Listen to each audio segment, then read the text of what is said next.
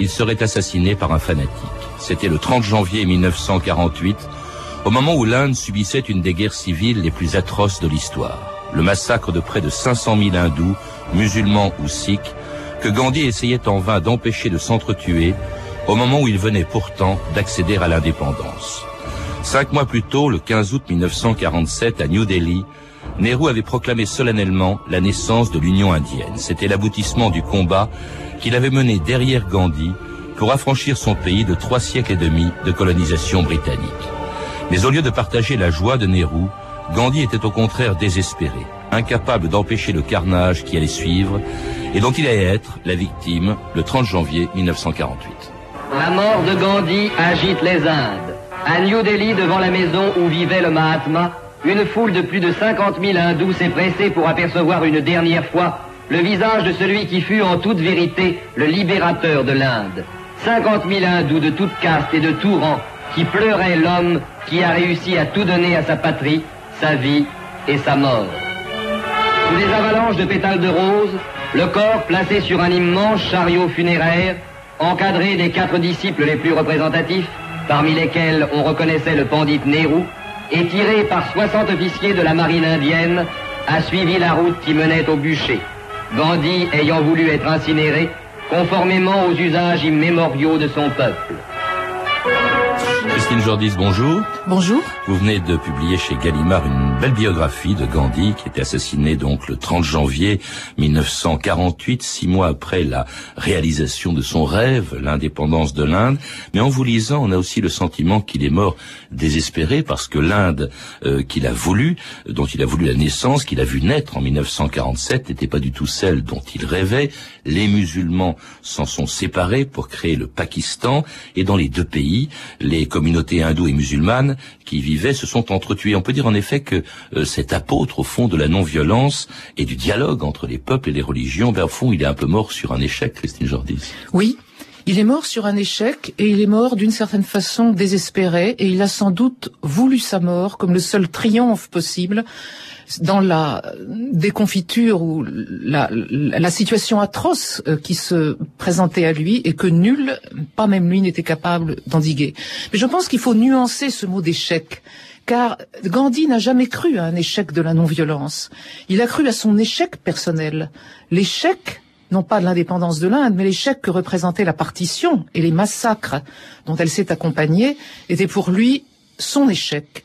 il n'avait pas su convaincre le peuple de l'Inde de ce qu'était la non-violence, et c'était une non-violence mal pratiquée qui était cause de l'échec. La non-violence elle-même ne pouvait être mise en état d'échec parce qu'il y croyait, c'était un principe absolu. Alors en effet, c'est aussi le, c'est pas seulement le père de la nation indienne, comme le disait le journaliste qu'on a entendu en, en 1948, c'est aussi le père de la non-violence, une non-violence qui au début du XXe siècle est une véritable révolution. On peut pas dire pourtant qu'il en soit l'inventeur, Christine Jordis. D'où lui est venue cette idée, cette forme de combat assez nouvelle qu'était la non-violence?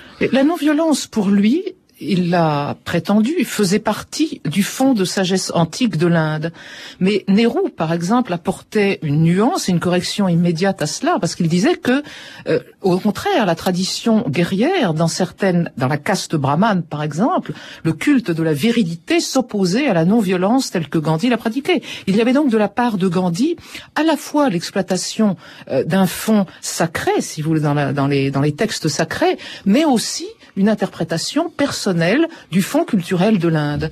Et sa non-violence n'avait rien à voir, et ça j'insiste, avec le pacifisme bélan euh, avec lequel on la confond à l'heure actuelle. Gandhi n'était pas pour une non-violence passive. Sa non-violence était une arme spirituelle, une technique de la volonté. Elle représentait un effort sur soi-même absolument immense. Peu de gens en étaient capables, d'où donc l'échec euh, de, la partition à son avis. C'était en quelque sorte la maîtrise de soi complète, c'était vaincre ses instincts lors, de, l'attaque par l'ennemi pour arriver à le convaincre a opéré en lui une conversion du cœur, un changement de cœur. C'était ce que disait Gandhi. Il fallait montrer à l'ennemi qu'on avait soi raison. Vaincre ses instincts, ça allait très loin et on comprend qu'il n'y a pas eu beaucoup d'adeptes. Ça est allé, par exemple, jusqu'à un vœu de chasteté perpétuelle. Oui, mais ça, ça ne me paraît pas extraordinaire. Après tout, le vœu de chasteté dans l'optique indienne, on peut très bien l'admettre. Il était très jeune. C'était en 1906 quand il a fait ce vœu de chasteté. Mais considérant d'abord que dans les Apanishades, on vous conseille de vaincre le désir et que celui-là est le premier.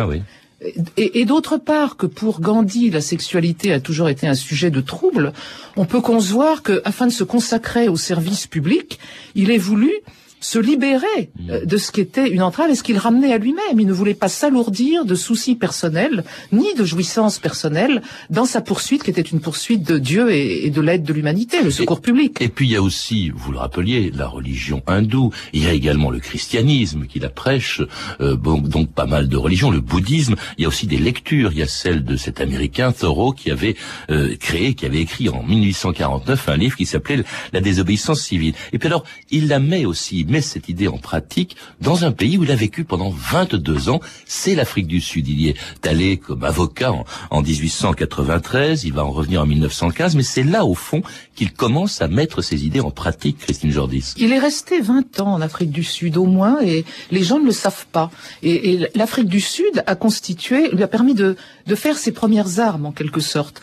Il a, euh, c'est pas un banc d'essai, évidemment, mais il a essayé toutes ces pratiques de non-violence ces grandes marches du satyagraha, puisque c'est comme ça qu'on appelait la, qu'il avait nommé la non-violence, c'est en Afrique du Sud, donc, dans la résistance à ce qu'était déjà la partie, enfin la façon dont les Indiens euh, pauvres. La discrimination, oui, parce que les Indiens, il n'y a pas que les Noirs qui en ont été victimes, il y a les Indiens aussi. Il s'est d'abord attaché à défendre les Indiens, à défendre son peuple. Et puis après les Indiens, ça a été tous les exploités de la terre et, et, dont, et, les Noirs évidemment parmi eux, mais au départ, c'était les travailleurs sous contrat indiens qui n'étaient ni plus ni moins que des esclaves. Mm. Et il a voulu leur donner la conscience d'eux-mêmes et le sens de leur dignité. Alors il est déjà célèbre euh, en Inde quand il y revient en, 1915. On sait ce qu'il a fait euh, en Afrique célèbre, du Sud. Célèbre, ce serait beaucoup dire. Oui, il est connu. Il, va prendre euh, la tête du parti du Congrès et même il est célèbre. En tout cas, il commence à être connu à l'étranger où les idées justement et les méthodes de Gandhi surprennent tous ceux qui l'écoutent ce fut le cas à Genève lorsqu'il s'y est rendu à la SDN, c'était l'ONU de l'époque, en 1931. The.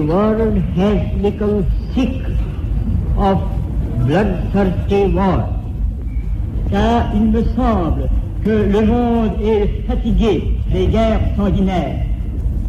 The world is disgusted with the lies in lies and deceit that are the inevitable consequences of all warlike methods. Le monde est fatigué et dégoûté des mensonges et de l'hypocrisie et de la tromperie qui sont le résultat nécessaire des méthodes belliqueuses.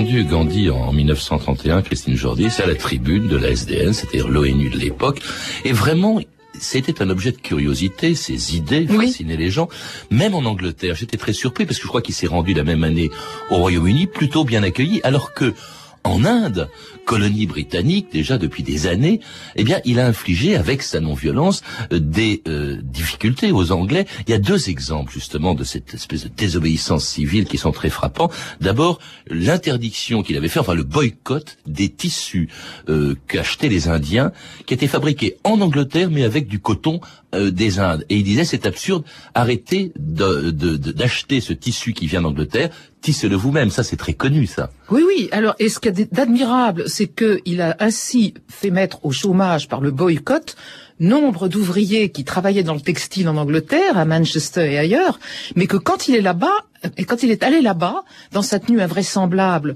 puisque ça faisait partie de l'étonnement et de la curiosité qu'il suscitait, c'est-à-dire qu'il était avec son doty, c'est une espèce de, de barboteuse euh, blanche euh, qu'il avait tissée lui-même, qui lui laissait les jambes nues, et puis un grand châle blanc autour des épaules et ses nus-pieds dans la pluie à Londres. Vous imaginez ce que ça euh, donnait.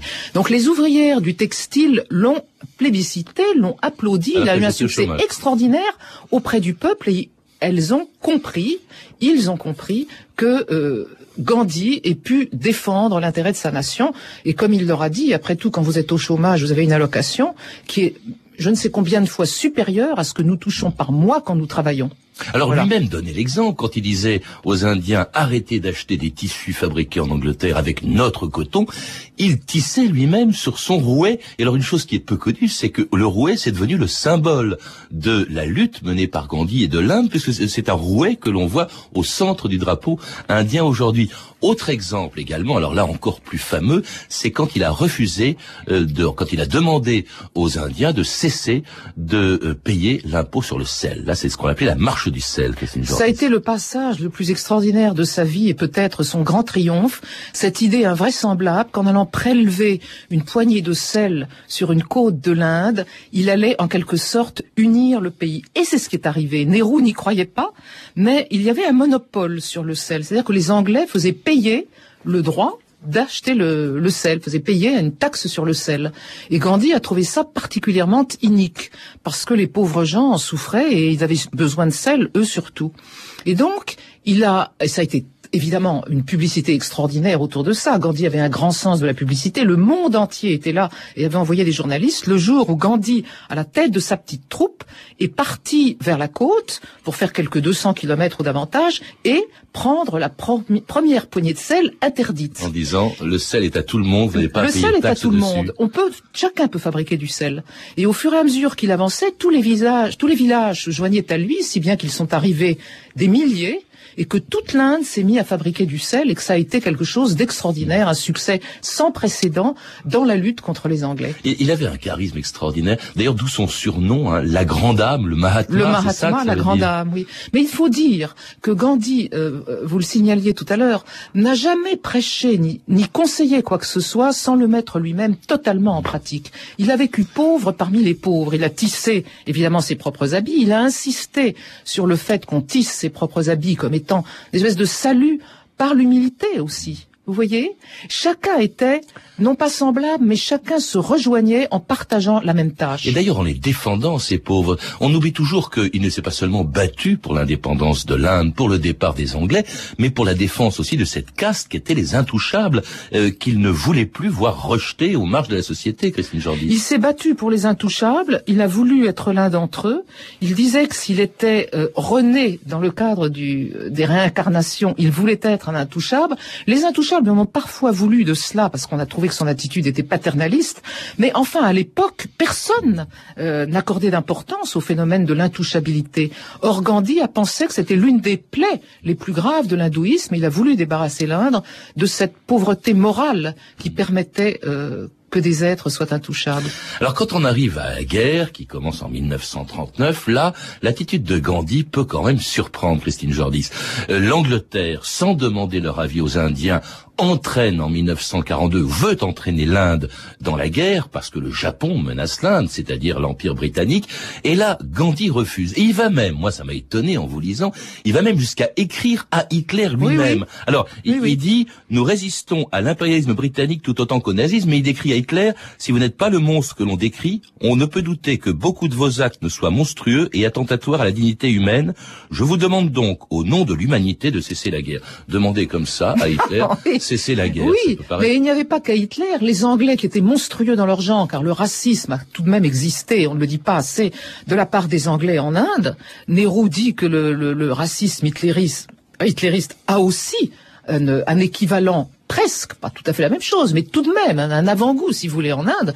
Euh, Gandhi écrivait à tout le monde, il écrivait au vice-roi. Il ne pensait pas que les êtres humains pouvaient être des monstres. Il pensait que tout le monde était convertible, que si vraiment la non-violence était pratiquée jusqu'au bout, si vraiment on voyait en face de soi quelqu'un de absolument pur dans ses intentions, on devait changer de nature, on hmm. devait changer de cœur. Il le croyait, il ne croyait pas en la monstruosité, il a peut-être été naïf, je ne sais pas. à chacun de décider. Ça n'a pas beaucoup influencé Hitler. Alors ce qui a influencé les Anglais, en revanche, c'est que il écrit à un moment donné. Euh, alors les Anglais disent mais écoutez, entrez dans la guerre, vous aurez un statut de dominion, c'est-à-dire une, plus grande autonomie.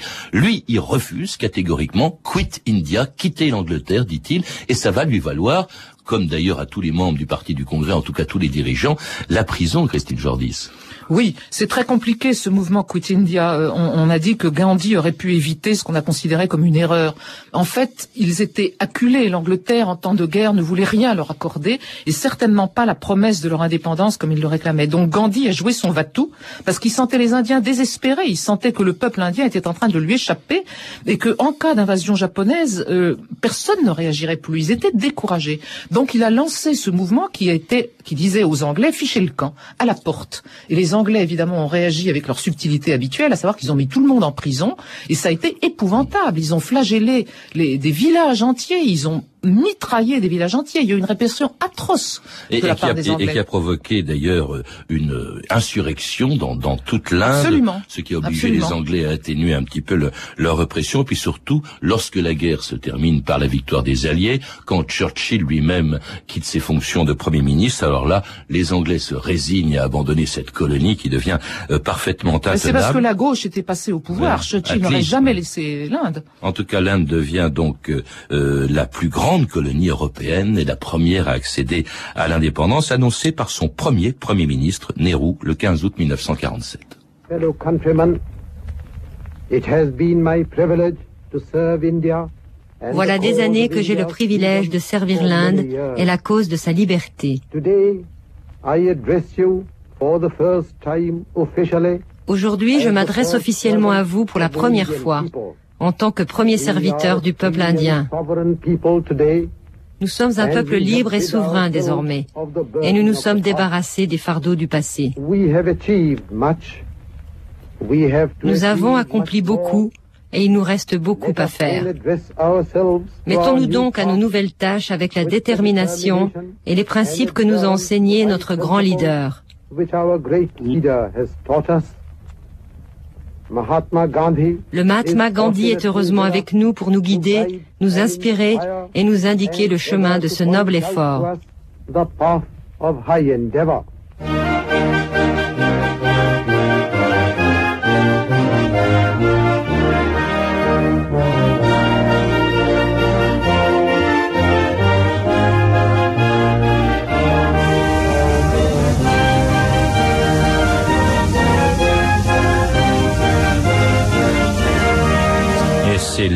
De l'Union indienne, toute nouvelle, proclamée le 15 août 1947. Mais contrairement à ce qu'on a entendu dans la bouche de Nehru, Christine Jordis, Gandhi n'était pas à Delhi ou à New Delhi quand euh, elle a été proclamée. Il était à Calcutta et très mécontent de ce qui se passe parce qu'on ne l'a pas encore dit, mais c'est capital. Euh, lui qui rêvait, Gandhi, de voir dans cette Inde nouvelle toutes les religions et tous les peuples qui vivaient, c'est-à-dire euh, les musulmans, les hindous, les sikhs, eh bien c'était un échec car les musulmans se séparent et le 15 août 47 est aussi la naissance d'un pays musulman qui est le Pakistan. Ça, il n'en voulait pas, Gandhi. Non, sa vie entière, euh, il le dit, a eu pour vocation de souder la différence, l'écart abyssal d'ailleurs entre euh, musulmans et hindouistes.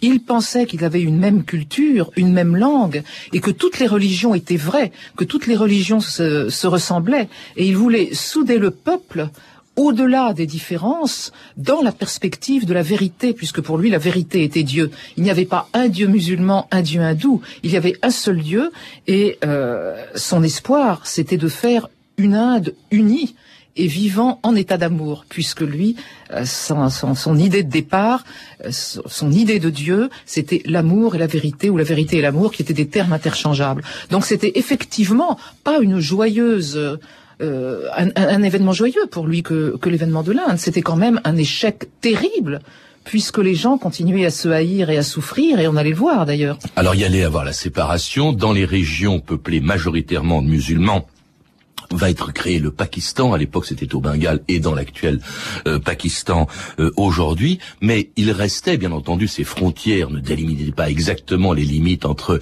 hindous et, et, et, musulmans. Et alors, il y a eu, euh, vis-à-vis des hindous qui vivaient dans le nouveau Pakistan, des représailles épouvantables vis-à-vis des musulmans qui habitaient encore en Inde et dont beaucoup ont dû fuir vers le Pakistan, des répressions atroces. C'était une, une guerre civile atroce, sanglante, et cela sous les yeux des, devant les micros des journalistes du monde entier. Je vous parle d'un coin de rue à Calcutta où ont lieu des combats. La rue est jonchée de papier. Oh là, des coups de feu. Ce sont les ennemis, si on peut dire. Je suis avec la police qui a arrêté de tirer. Sont-ils hindous ou musulmans Je ne sais pas. Un policier me dit qu'ils sont hindous et prêts à attaquer ce quartier musulman. Ici, je vois plusieurs magasins brûlés. Et voici une ambulance qui traverse la zone de tir. La police a évacué la rue principale, mais sur les côtés, on entend les gens crier. Écoutez.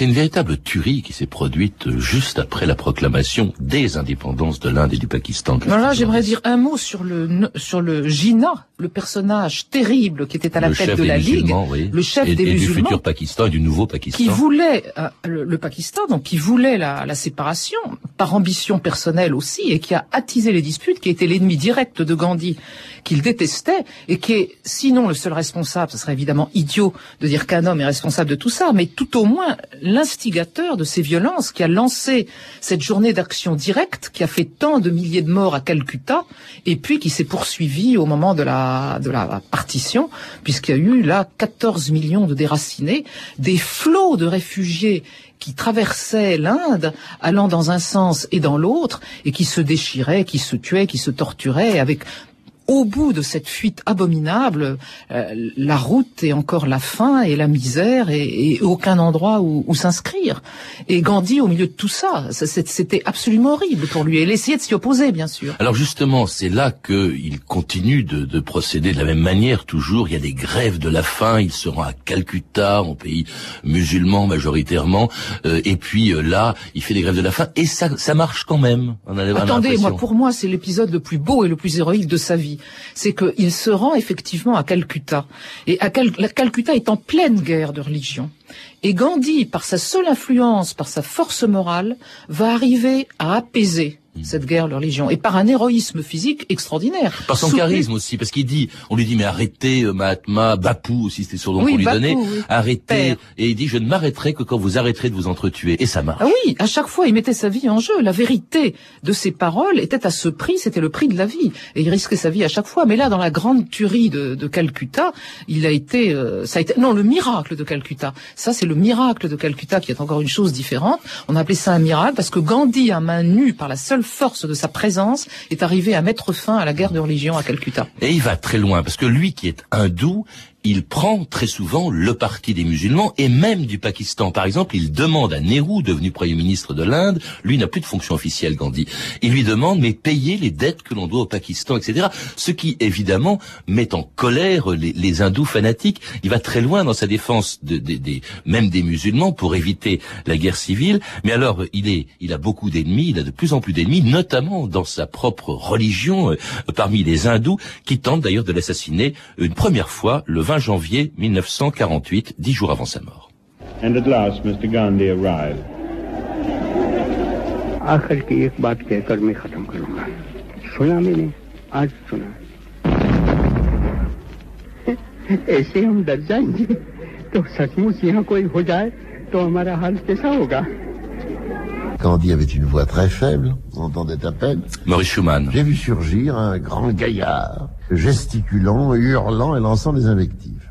L'interrupteur disait, euh, nous avons eu des frères massacrés par euh, euh, les musulmans, nous avons le droit de nous venger, pourquoi viens-tu ici Gandhi est ramené dans sa demeure, et il me dit, oh, ce qu'on peut me souhaiter de mieux, c'est d'être bientôt tué par un des hommes pareil à celui que vous venez d'entendre.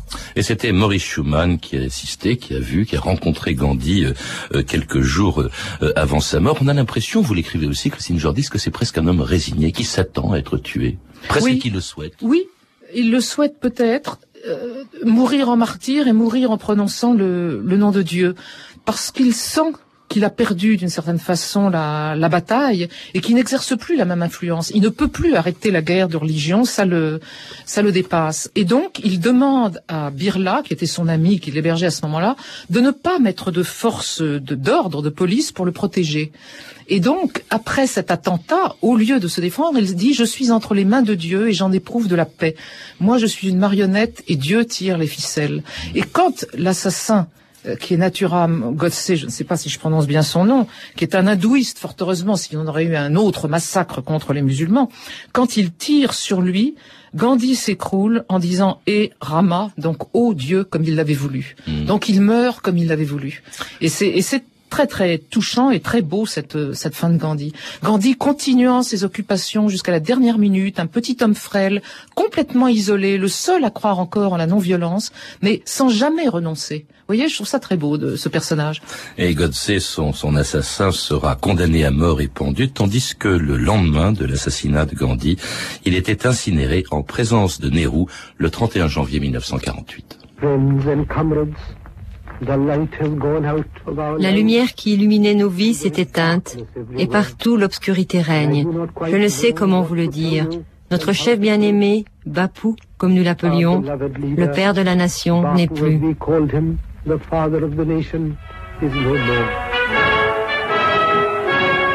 Ainsi, dans le feu d'un bûcher, a disparu et fumée le corps d'un vieillard de 79 ans, dont les privations, les prisons, les jeûnes et la flamme de sa passion humaine n'avaient pas eu raison, et que seules les balles d'un assassin ont réussi à abattre.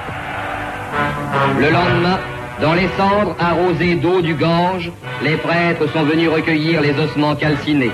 De celui que son peuple appelait la grande âme, rien ne reste. Ces cendres demain descendront vers le fleuve sacré. Rien ne reste, sinon cette chose toute puissante, l'esprit. Rien ne reste sinon l'esprit, disait ce journaliste en 1948. Il reste aussi la non-violence des successeurs de Gandhi, parce qu'il y a une postérité au fond. Oui, Gandhi évidemment a une influence euh, à l'heure actuelle aussi, qui dépasse de beaucoup d'ailleurs la non-violence à mon avis. Mais pour en, en nous en tenir à la non-violence, Nelson Mandela s'est réclamé de lui, même s'il n'avait pas la même conception que la non-violence. La non-violence pour lui était une stratégie et non un principe moral, ce qui est une grande différence évidemment avec Gandhi, pour qui elle était un absolu. Mais Martin Luther King a également euh, utilisé la non-violence de Gandhi pour rendre aux Noirs leur dignité, parce que la grande idée derrière tout cela, c'était la dignité, la dignité de l'être humain qui était supérieure, qui était, sa force en quelque sorte. La, vraie force résidait non dans les armes, mais dans la dignité.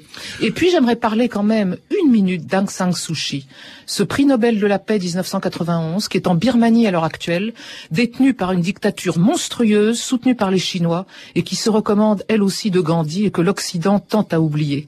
Je pense que là aussi, Gandhi a une influence. Mmh. Hélas, il, il, nous est prouvé une fois de plus que la non-violence n'est pas suffisante en face de l'indifférence des nations et de la puissance économique. Et il a eu aussi, il a été, il a eu un disciple qui était connu, qui l'a connu d'ailleurs Gandhi, qui s'appelle Lanza del Vasto avec sa oui. communauté de l'Arche, Valéza, je crois, Václav Havel se sont réclamés de, de Gandhi, mais en même temps avec l'exemple que vous citez, par exemple de cette opposante birmane actuellement en prison, on a le sentiment, malgré tout, Christine Jordis, qu'au fond c'est quand même pas un succès que la violence, les affrontements intercommunautaires que détestait Gandhi, bah ça continue comme si au fond, bah, la non-violence, elle était un peu, c'était quand même un échec au-delà de la. Je, je ne crois pas, je ne vois pas les choses comme ça. L'humanité est violente, on en a la preuve, hélas, de plus en plus. Mais si on n'essayait pas de lutter, si on l'acceptait, je pense que ça serait pire encore.